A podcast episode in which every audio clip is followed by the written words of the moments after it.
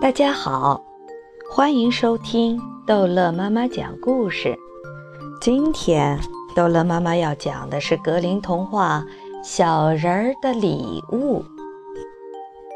一个裁缝和一个金匠一起外出旅行。一天傍晚，太阳下山后，他们听到远处传来了歌声，而且声音越来越清晰。乐声很怪，但又如此悦耳，以致他们忘记了疲劳，赶紧向前走去。月亮升起时，他们走到了山顶，在那儿看到一大帮个子矮小的男男女女手拉手围着圈儿在尽情跳舞。他们唱的歌非常动听。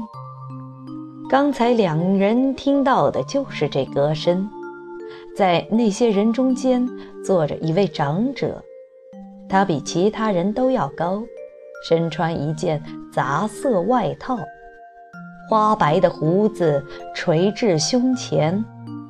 那两个人还站在那儿，满脸惊讶地看着他们跳舞呢。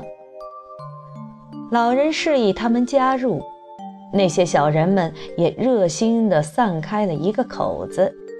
那个金匠背上有个瘤，就像所有的驼背一样，他大胆地加入了跳舞者的圈子。而裁缝开始还有些害怕，想退缩，但看到所有人都玩得那样开心，便也鼓起勇气加入了他们的行列。舞圈马上又合拢了。小人们又继续载歌载舞，欢乐无比。只见那位老者从腰间抽出一把大刀，把刀磨得锋利无比，而且把目光转向了那两位陌生人。他们都吓坏了。他俩还没来得及思索，就见老人抓住了金匠，以迅雷不及掩耳之速把他的头发和胡子给剃了个精光。裁缝同样也未能脱此劫难。等完事儿后，两个人又马上感到恐惧荡然无存了，因为老人友好地拍了拍他俩的肩膀。奇怪的是，他俩觉得是自愿的，让老人把头发剃下来的，毫无反抗。他指了指堆在一边的煤堆。示意他俩用煤渣填满口袋。虽然他俩不知道这些东西对他们有什么用，二话没说，便照着老人的说法去做了。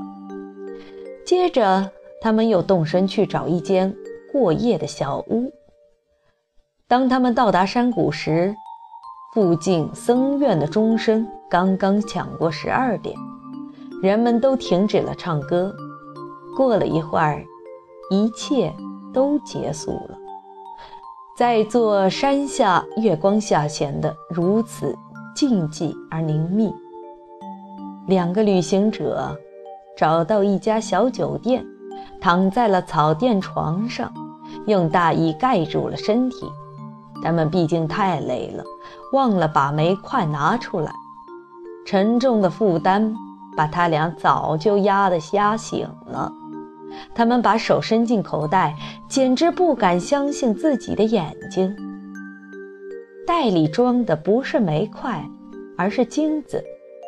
更可喜的是，他俩的头发、胡子变得又长又浓又密，和以前没有什么两样。现在，他俩都成了有钱的人。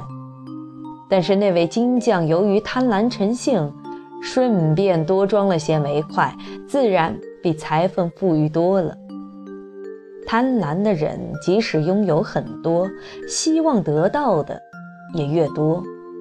所以金匠建议他多待一两天，晚上再去找老人，以便得到更多的金银财宝。裁缝没有答应，他说：“我知足了，现在我将成为一个财主。”娶一个我心爱的恋人，而且我也是个幸福的人了。但为了朋友，他决定多待一天。为了能装回更多的财宝，当晚金匠肩上背着许多大包，乐滋滋地上了路。正如前天晚上一样，他发现小人们又在唱歌跳舞，老人又给他剃了个光头，让他带走了一些煤块。他毫不犹豫地把包装得满满的，满心喜悦地走回来，身上全是大包小包。即使金子背起来很重，他说我也能承受。最后，他甜甜地进入了梦乡，梦见自己清醒来变成了一个大富翁。当他睁开双眼，伸手来摸口袋时，发现自己什么也没有摸到，只摸到一些黑煤块，不禁惊讶万分。前天晚上。我得到那些金子一定还在那儿，他心想，然后把那个口袋拿了出来，结果惊奇地发现它们也变成了煤块。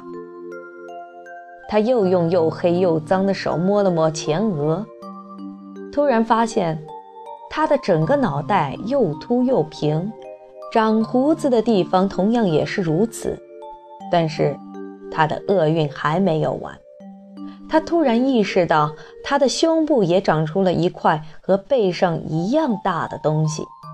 那时，他才意识到这一切都是对他贪婪成性的惩罚，便开始大哭起来。哭声一下把好心的裁缝给闹醒了。裁缝马上安慰那个可怜人，并说：“旅行时，咱们一直结伴而行。”你应当和我一起分享我的财产。他许下了诺言，但那个可怜的金匠不得不带着两个肿块度过余生，并不时用帽子遮住他那光光的脑袋。好了，这一集的故事就讲到这儿结束了。欢迎孩子们继续收听下一集的故事哦。